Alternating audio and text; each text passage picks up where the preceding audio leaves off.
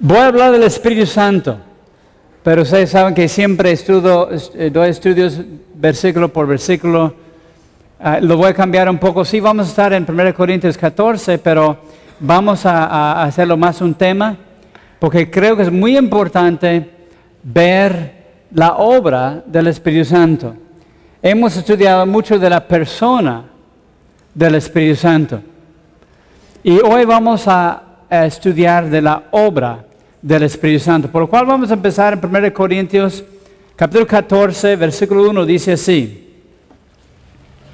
Siguen el amor y procuran los dones espirituales. Al final del capítulo 12 terminamos diciendo lo mismo. Procuren pues los dones mejores. Entonces esa palabra procurar significa que debemos buscar las cosas espirituales. Pero me interesó esa palabra procurar. ¿Qué quiere decir procurar? Voy a procurar. ¿Qué significa? Que vamos a hacer el esfuerzo, hacer el intento, vamos a desear hacer algo. Y fue muy interesante porque esa palabra en griego son 13, 13 palabras distintas para comunicar ese principio. Incluso en las diferentes porciones que voy a leer, además de 1 Corintios 12, 31 y 1 Corintios 14, 1, también hablando de procurar los dones espirituales, tenemos eh, en capítulo 14, versículo 12, dice, así también ustedes, pues que anhelan dones espirituales. Entonces, aquí tenemos procurar dones espirituales, también anhelar dones espirituales. Y al finalizar el capítulo, en versículo 39, también dice, así que hermanos, procuran profetizar. Entonces, hay muchas veces que Dios nos está diciendo que debemos procurar, anhelar el poder y el mover del Espíritu Santo. Ahora, la pregunta viene siendo, ¿cómo es que se manifiesta el poder de Dios? Y quiero que vayan a un pasaje muy conocido en Efesios capítulo 5, comenzando el versículo 18, dice así, no se embriaguen con vino, en lo cual hay disolución. Antes bien, sean llenos del Espíritu Santo. Y aquí el contraste es, no te emborraches con vino o no estés bajo el control del vino o la influencia del vino, sino debemos estar bajo la influencia del Espíritu Santo, bajo control del Espíritu Santo. ¿Y cuál es la manifestación? Porque hay mucha gente que habla de la manifestación del Espíritu Santo. Y la manifestación básica si quieres ver a alguien lleno del Espíritu Santo, está a continuación en Efesios capítulo 5. Dice,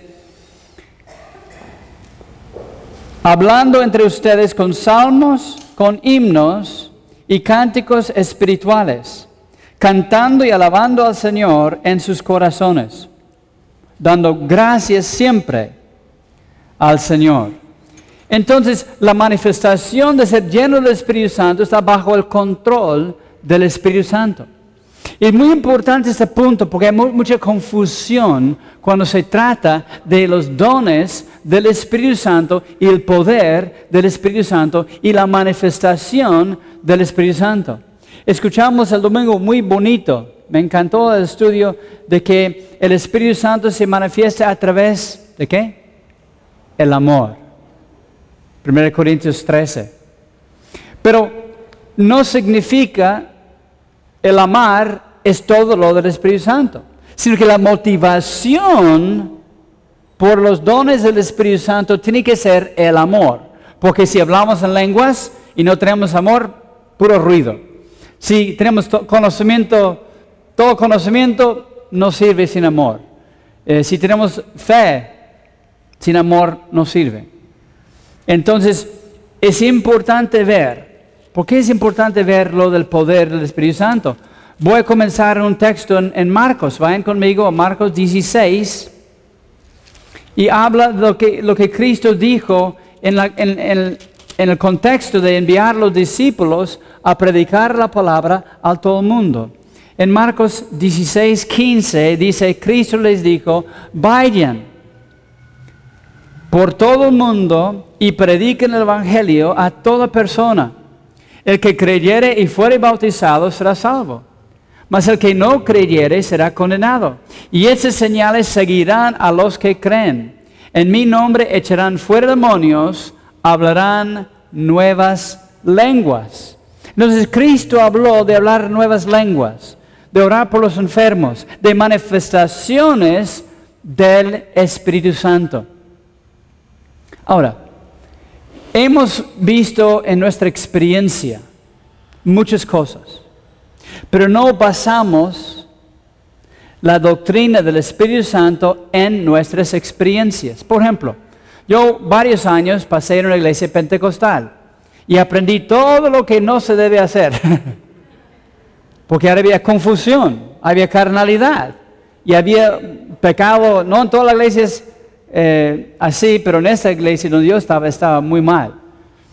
Entonces aprendí muchas cosas de, los dones y, cómo se deben manifestar los dones y cómo no deben manifestar los, dones. Dice eh, Cristo, cuando venga el Espíritu, Él me glorificará a mí. Es muy importante ese punto. Si alguien viene hablando del Espíritu Santo, el Espíritu Santo, el Espíritu Santo, y hay que glorificar y levantar y exaltar al Espíritu Santo, no. Cristo dijo, cuando llegue el poder del Espíritu Santo, ¿el Espíritu Santo va a glorificar a quién? ¿A sí mismo? ¿Al Espíritu Santo? No, a Cristo. Es como en el bautismo de Jesucristo. Hay gente que quieren agarrar la paloma del Espíritu Santo, pero cuando Cristo fue bautizado, el Espíritu Santo vino sobre él. Nosotros al abrazarle a Cristo, el Espíritu Santo viene sobre nosotros. Ahora, ¿cómo parece, cómo se ve eso que el Espíritu Santo venga sobre nosotros? Ya vimos primero en, en Hechos 1.8, cuando hayan recibido el Espíritu Santo cuando vaya llegado sobre ustedes, va a haber la manifestación de predicación, pero también con poder. Regresamos a, a 1 Corintios.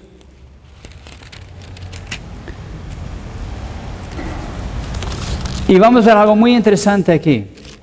En 1 Corintios capítulo 14 dice, siguen el amor, procuran los dones espirituales, pero sobre todo que profetizan.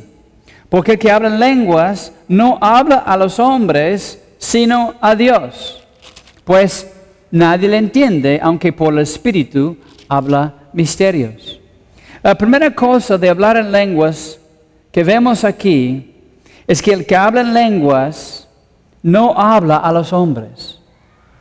Entonces sí es bueno profetizar, pero hablamos mucho de profetizar, de declarar la palabra de Dios, que es más importante en la cuestión de cómo van a creer la gente en Cristo si no les predicamos. Es mejor hablar cinco palabras con nuestro entendimiento que diez mil palabras en una lengua desconocida para los inconversos, para los que no han escuchado la palabra. Sin embargo, hoy vamos a ver lo importante, como Cristo dijo, de los creyentes que iban a hablar en nuevas lenguas. Aquí dice, porque el que habla en lenguas no habla a los hombres. Y ahora hay mucha ignorancia, porque he visto, como en esas congregaciones, que basan la doctrina o la creencia en su experiencia. Por ejemplo, ellos creen en esa congregación que todas las mujeres deben taparse la cabeza. Todos llevan lo que dicen ellos un velo encima de la cabeza. Y la razón, ellos tienen esa doctrina, es porque una vez cuando estuvimos orando por una muchacha endemoniada, eh, los demonios no querían salir de la muchacha. Pero al momento de llevarse el velo, la muchacha gritó, no, no, que no me cubren, que no me cubren. Y al momento de ponerse el velo en la cabeza, supuestamente se fueron los demonios. Ah, pues sí, efectivamente, poder cuando se tapan las mujeres la cabeza, porque los demonios se fueron. Eso se llama una doctrina de demonios. ¿Quién enseñó esa doctrina? Los demonios. Porque era el mismo voz de demonios que estaba hablando. ¿Tú crees que eh, Satanás va a enseñar la palabra de Dios? Y hay muchas doctrinas de demonios. El que enseña que, que esas experiencias que no están en la palabra de Dios se basa en la experiencia. Ahora, el punto importante es eso, es ver el corazón de Pablo. Mire lo que dice. A continuación, dice ah, en versículo 14, en 14, versículo 17, dice Pablo, 18, doy gracias a Dios que hablo en lenguas más que todos ustedes. Pablo habló en lenguas más que cualquier otro de los creyentes. Y efectivamente en versículo 17 dice, hablando en lenguas, bien das gracias. Entonces, cuando hablamos en lenguas, estamos hablando a Dios. Dice que hablaban en, lenguas y glorificaban a Dios. O cuando en Hechos capítulo 2, cuando recibieron el bautismo del Espíritu Santo por primera vez, magnificaban a Dios. Y la gente estaba escuchando alabanza a Dios, no estaban escuchando predicación en su propio dialecto. Es importante. Pero si vas a ciertas congregaciones y escuchas que alguien habla en lenguas, Después de las lenguas hay una profecía, así dice el Señor, hijos míos. Y, en lugar de esperar la interpretación de lenguas, viene una profecía y la gente cree que la profecía era la interpretación de lenguas, que no es cierto porque la profecía va dirigida a los hombres y las lenguas va dirigida a Dios, a magnificar, magnificarle a Dios. Pero el punto principal es eso. Si Cristo dijo que sería bueno a los que, que iban a seguirle, eh, que los creyentes iban a hablar nuevas lenguas y Pablo dijo, dijo que hablaban lenguas más que todos ellos y daba gracias por hablar lenguas más que ellos. Es importante ese don. ¿Por qué es importante? En 1 Corintios 14 dice, versículo 4, el que habla en lengua extraña a sí mismo se edifica. Es el único don espiritual que edifica al creyente.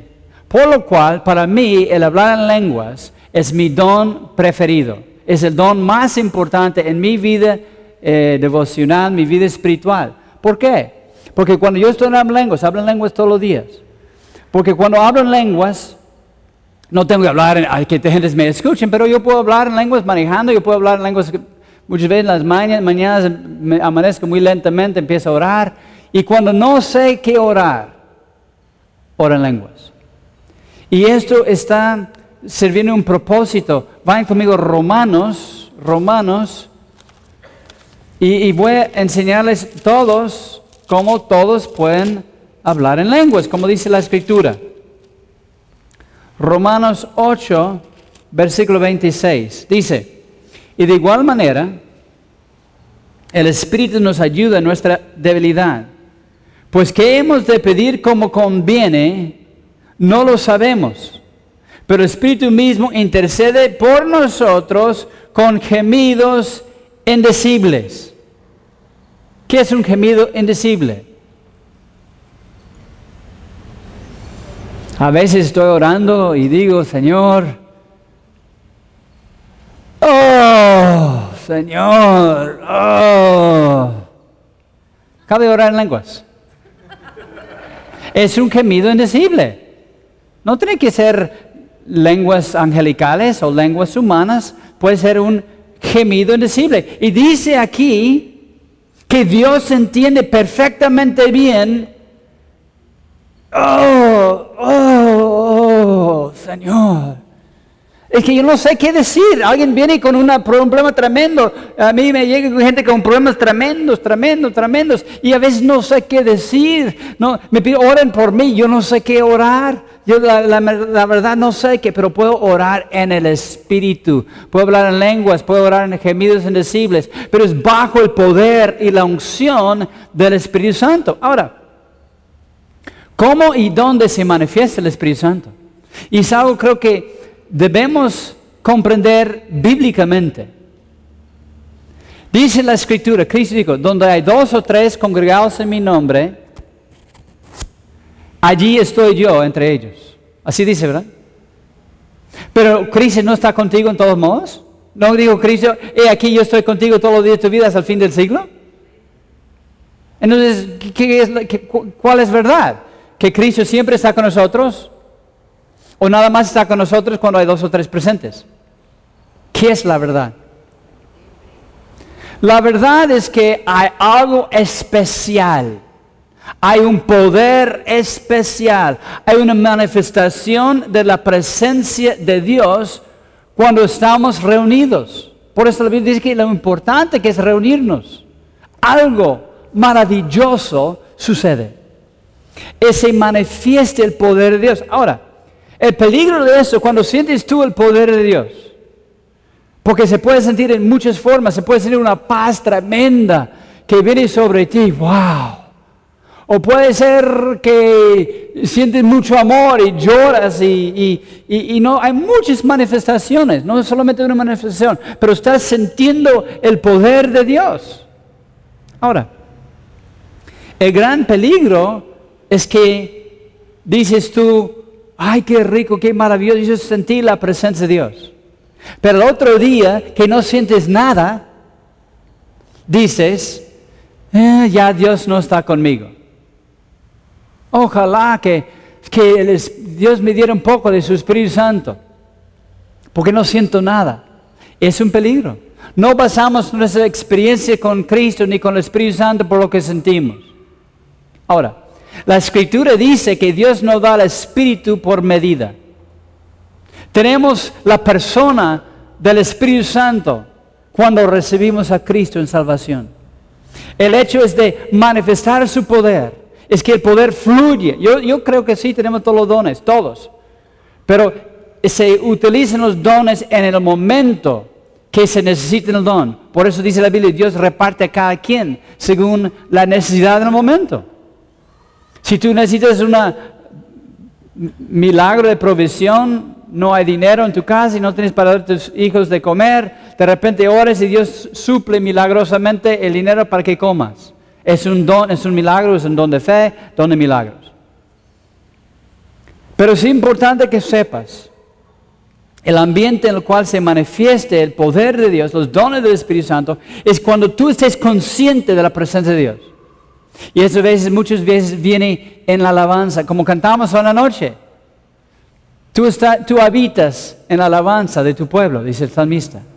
Literalmente en hebreo dice que tú estás en el trono cuando alabamos al Señor. Se manifiesta su presencia. El Antiguo Testamento hablaba de la gloria checaina, la gloria manifestada. Cuando se sentían, los sacerdotes se postraban delante de Dios, hasta que lloraban delante de Dios.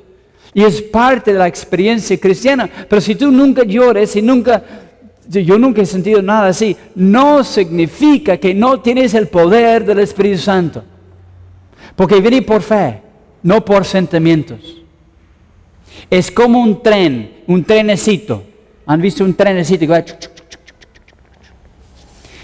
Los sentimientos no es el que jala el tren. ¿Qué jala el tren?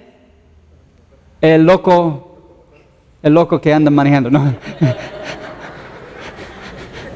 ya sabes, la máquina, decimos. Y esta es la palabra de Dios. Y eso es lo que nos lleva, la palabra de Dios, la verdad. Cristo me ama si me siento bien o me siento mal. Cristo me ama igualmente. Yo no baso mi experiencia cristiana como me siento. Si fuera así, uh, uh a veces siento bien padre en las nubes y otra vez siento horrible, pero no puedo basar mi experiencia con Cristo en mis sentimientos que hacen mucha gente y se llama el emocionalismo. Y buscan siempre una experiencia nueva para, para sentir esa cercanía de Dios. No, nuestra cercanía de Dios es a través de la sangre preciosa de Jesucristo, no a través de un sentir. Sin embargo, Debemos saber que Dios quiere manifestar su poder en los últimos días. Dice, yo derramaré mi Espíritu Santo sobre todo carne. Sus hijos, sus hijas profetizarán. Vemos en hechos cómo hablaban en lenguas y glorificaban a Dios. Vemos cómo Dios levantaba los, los enfermos, cómo profetizaban. Y es lo que necesitamos, una visitación del poder de Dios, una visitación del amor de Dios a través de de su poder. ¿Cómo abrimos ¿Cómo podemos anhelar y procurar los dones del Espíritu Santo? Bueno, si la máquina que jala nuestra vida cristiana es la palabra de Dios, y atrás de la máquina, en, los días antiguos, había un, carro de carbón y andaban carbón al, al, a la máquina, ¿no? Para que jalara. ¿Cuál es el carbón? El carbón es la fe. Tienes que poner fe en la palabra de Dios. Porque la, fe, sin fe no se puede hacer nada. Sin fe es imposible agradar a Dios. Entonces, lo que lleva nuestro cristianismo no son los sentimientos, no es la experiencia, es la palabra de Dios. Lámpara nuestros pies, lumbrera nuestro camino. Cristo, la luz, la palabra, el verbo de Dios que nos lleva adelante. Seguimos a Cristo. Y tenemos fe en su palabra y la fe alimenta la palabra. Y el carro atrás son los sentimientos. Si nosotros seguimos a Cristo, alimentamos a esta máquina con nuestra fe, sabes que tarde o temprano los sentimientos van a llegar. Es como en los matrimonios. Mucha gente cuando está en noviazgo, sin gran alegría, ay, qué feliz estoy por fin, Dios me trajo el, el marido que tanto esperaba. Y todos felices y se casan. Y después de unos meses, unos años, me vienen, me dicen, pastor, me casé con el diablo.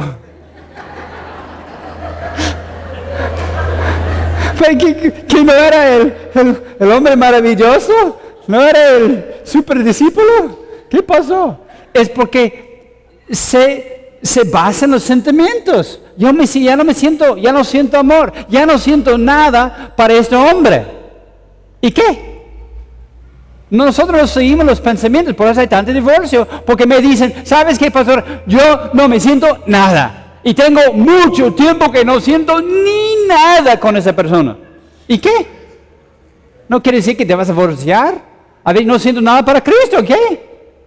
Yo no sigo mis sentimientos, yo sigo a Cristo por fe. Y sigo a Cristo por fe. Ese trenecito va a jalar los sentimientos y de repente me levanto en la mañana y digo, glorifica tu nombre, Cristo te amo ay, mi nombre está escrito en el libro de la vida, aunque tengo problemas aquí, yo voy contigo, voy a tener un cuerpo nuevo, alabanzas al Señor.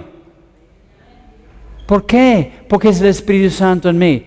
Mucho ojo, porque hay gente y la tentación es poner eh, nuestra creencia en nuestros sentimientos. Cuando sentimos el poder de Dios, la presencia de Dios, todo va bien. Pero de repente venimos y ya no siento nada, si quieres divorciarte con Dios, quieres divorciarte de horizonte, ya no quieres regresar porque ya no sientes nada. No, seguimos a Cristo por fe. Ahora, la alabanza, como, como leímos en Efesios, cantando con salmos, con himnos espirituales. Lo dice ahí mismo en 1 Corintios 14, dice, cantando con el Espíritu o en lenguas, o eh, cantando en, con, mi conocimiento en español. Entonces, una gran parte de hablar en lenguas es cantar en lenguas, según la Biblia. Porque la Biblia dice en 1 Corintios 14, cantaré con el Espíritu y cantaré con mi entendimiento. Cantar en lenguas. Igual, Efesios capítulo 5 dice, cantando una persona llena del Espíritu Santo va a estar cantando con salmos, himnos y cánticos espirituales. El Espíritu Santo. Y yo veo a la gente llena del Espíritu Santo. Ahí están en el camión y están cantando. Yo tengo un amigo que me ama, me ama, me ama. Yo tengo Están alabando al Señor aquí en el, el transporte. Donde quiere que vayan, están sonriendo. Están ahí eh, en el carro que pasa y todo el ruido, ¿no? Y, este, Cristo te amo y te lavo y el, rock cristiano, ahí están alabando al Señor, la música que quieren, pero están alabando a Dios. Por eso es tan importante tener alabanzas en tu casa, tener alabanza en tu carro, tener un aparatito y puedes poner las cositas los oídos y entra alabanza en tu coco para que alabes al Señor. Dice, todo lo que respire, todo, lo que respire, en lenguas, todo lo que respire, Ah, ¿qué me dice? Todo lo que respire, alaba al Señor. Todo lo que respire, ¿estás respirando? A ver, ¿cuántos están respirando? Levanta la mano. Si no, tómala así. Ya, está respirando. Alaba al Señor.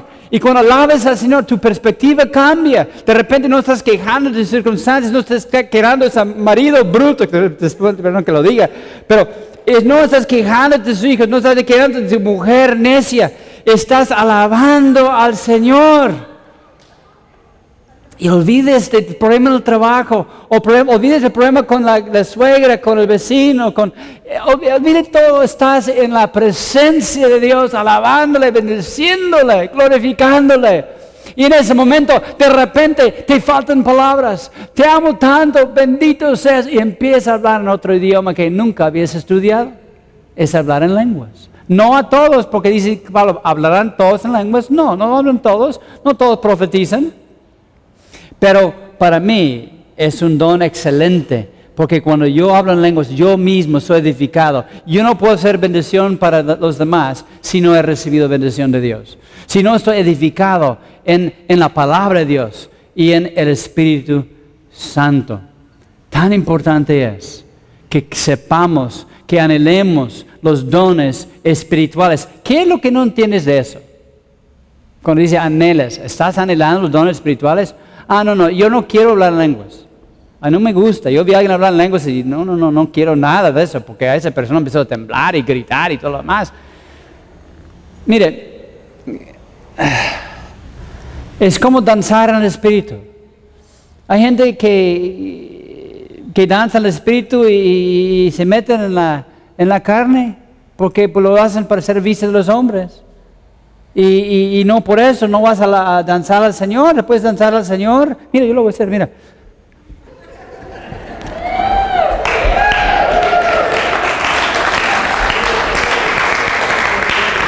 Ah, ya dancé al Señor, pero no voy a hacer algo tan espiritual que, que estoy enfrente aquí haciendo todo un show, que mire qué tan espiritual soy yo, pues que soy muy espiritual. Porque es lo que sucede con los dones espirituales entre muchas congregaciones y siempre son los mismos que hacen el mismo show domingo tras domingo. No estoy ofendiendo, no quiero ofender a nadie. Pero estoy diciendo la realidad porque no te das cuenta que la carne quiere ser reconocida como muy espiritual. Ay, qué espiritual es hermanita, qué bárbaro. Siempre está hablando en lenguas. La pregunta para ti es esto, ¿estás hablando igual lenguas en tu casa? Porque yo viví en, ese, en ese mundo de la hiperespiritualidad muchos años. Yo estaba, el pastor de joven en una congregación donde yo estaba, gritaba tan fuerte en lenguas que tenía eh, eh polisireno, el phone que decimos, de así de unos 15 centímetros, eh, este, forado el cuarto porque hablaba tanto en lenguas. Y, Ay, qué hombre tan espiritual qué bárbaro. Y después el otro día lo vi en la, tienda gigante comprando licor y otras cosas. ¿Qué pasó ahí? Después fui a un estudio de jóvenes y estaba contando puros chistes coloradísimos. Y, ay, ¿qué pasó ahí? ¿Qué pasó? Y un día se levantó en la misma de la dijo, todos los que ven la unción de Dios sobre mí, síganme. Y se fue y llevó gente fuera de la iglesia. Tú dices, ¿qué onda está ahí, no? E, es el orgullo. Y créeme, el, poder del Espíritu Santo, los dones del Espíritu Santo son tan importantes que el diablo no quiere que estén en la congregación. Y si los dones están en la congregación, él los quiere descalificar por el uso incorrecto. Porque la Biblia es tan claro. Si hablan en lenguas en la congregación, que sean dos o tres y por, turno. ¿Qué, ¿Qué, qué, no entiendes ahí? Si todos estamos hablando en lenguas pues, ¿cómo va la escritura con eso? Pues no. Por eso hablamos lenguas a nosotros mismos en voz bajito para que no estén escuchando todos. Sí, eh, eh, profetizamos y todo más, pero en orden, decentemente y con orden. Para no descreditar, mover el Espíritu Santo. Lo que pasa, muchas congregaciones dicen, no, no, ellos están mal porque lo hacen fuera de orden y otros no hacen nada. Y es el peligro en el cual caemos nosotros. Ah, nosotros tenemos la buena doctrina. Y nosotros no hemos fallado con el Espíritu Santo porque no, Estamos usando los dones. Y si usas los dones vas a saber algo, a veces vas a fallar, a veces vas a compartir una profecía y yo creo que sí fue de Dios. Y hemos visto muchas cosas. Pero aquí, Cristo es el que se, es glorificado. Es Cristo. Y si intentamos hacer algo, oramos por un enfermo y sentimos eh, levantarlo de las silla de ruedas y decimos, camina por fe y se cae. ¿Es un fracaso? No, pues hicimos un error, pues mejor regresa a la silla y vamos a seguir orando por ti ahí. Pero, pero no es una cosa de, de eh, yo prefiero alguien que ore por la persona y que se, cae, que la persona dice, yo no quiero orar, a lo mejor es la voluntad de que se quede en la silla. Pues nosotros no sabemos la voluntad de Dios porque Cristo quiere sanar a todos. Pero unos van a morir de la enfermedad como lo hizo Eliseo y van a ser sanados en la presencia de Dios. Van a ser sanados, todos van a ser sanados, eso sí. Eh, la pregunta es cuándo. Ahorita en ese momento, en un tiempo breve, como el hombre, el hombre ciego, Cristo sanó. No al momento, porque el momento vio como árboles caminando, no, no vio bien, pero Cristo oró por segunda vez y después vio claramente. O la persona que muere de la enfermedad, pero tiene su cuerpo nuevo y es sanado cuando llega a la presencia de Dios. Pero no vas a decir, mm, a ver si voy a orar por ti o no. Mm, sí, no.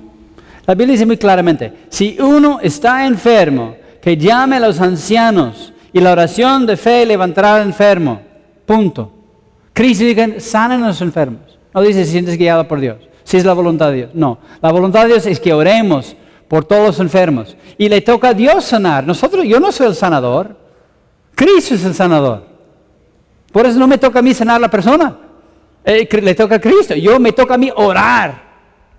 Y Cristo sana. Si sana en ese momento, sana después, le toca a Él, no soy yo. Pero es importante que demos lugar al Espíritu Santo, que no menospreciemos las profecías, que no prohibimos el hablar en lenguas, que nosotros podamos alabar a Dios, entrar en su presencia y recibir este poder, que no es una opción. La Biblia dice, las armas de nuestra milicia no son carnales, sino para la destrucción de fortalezas. Porque si vamos a entrarle en una guerra espiritual, no vamos a entrar con un machete, porque el diablo se ríe de un machete. Pero si vamos con armas espirituales, la fe, dones del espíritu, el amor, pues no puede resistir esos ataques porque no puede resistir la alabanza. Por lo cual yo quiero orar por todos nosotros hoy, para que podamos recibir un don espiritual. A lo mejor tú tienes mucho conocimiento en esa área, pero a lo mejor Dios quiere usarte a ti para orar por otra persona que no tiene experiencia en esa área. Entonces yo voy a pedir que oremos unos por los otros. Y, vamos a ponernos de pie y voy a pedir al grupo de alabanza que, que que nos lleven a alabanza, que alabemos al Señor para que podamos eh, precisamente entrar en esa presencia. Y vamos a orar. Gracias Padre te damos por tu palabra. Gracias Padre te damos porque tú estás aquí. Tu Espíritu Santo está aquí presente. Sentimos tu presencia. Y yo Padre quiero verte a ti hoy sanar a enfermos, hacer milagros hoy, dar don de profecía hoy, don de lenguas hoy, don de discernimiento hoy. Porque estamos en una guerra espiritual. Escuchamos los testimonios de lo que el diablo quiere hacernos. Pero tenemos armas. Tenemos poder. Por lo cual, Jesús, te pido, al estar en la alabanza, nos hables. Háblanos. Sobre todo los que nunca han escuchado tu voz, que puedes hablarles. Los que nunca han recibido una profecía, que hoy pueden recibir una profecía. Los que nunca han hablado en lenguas, que hoy pueden hablar en lenguas. Vamos a alabar al Señor. Y yo te invito Abre tu corazón, alable al Señor y Él te va a ministrar en el nombre de Jesús.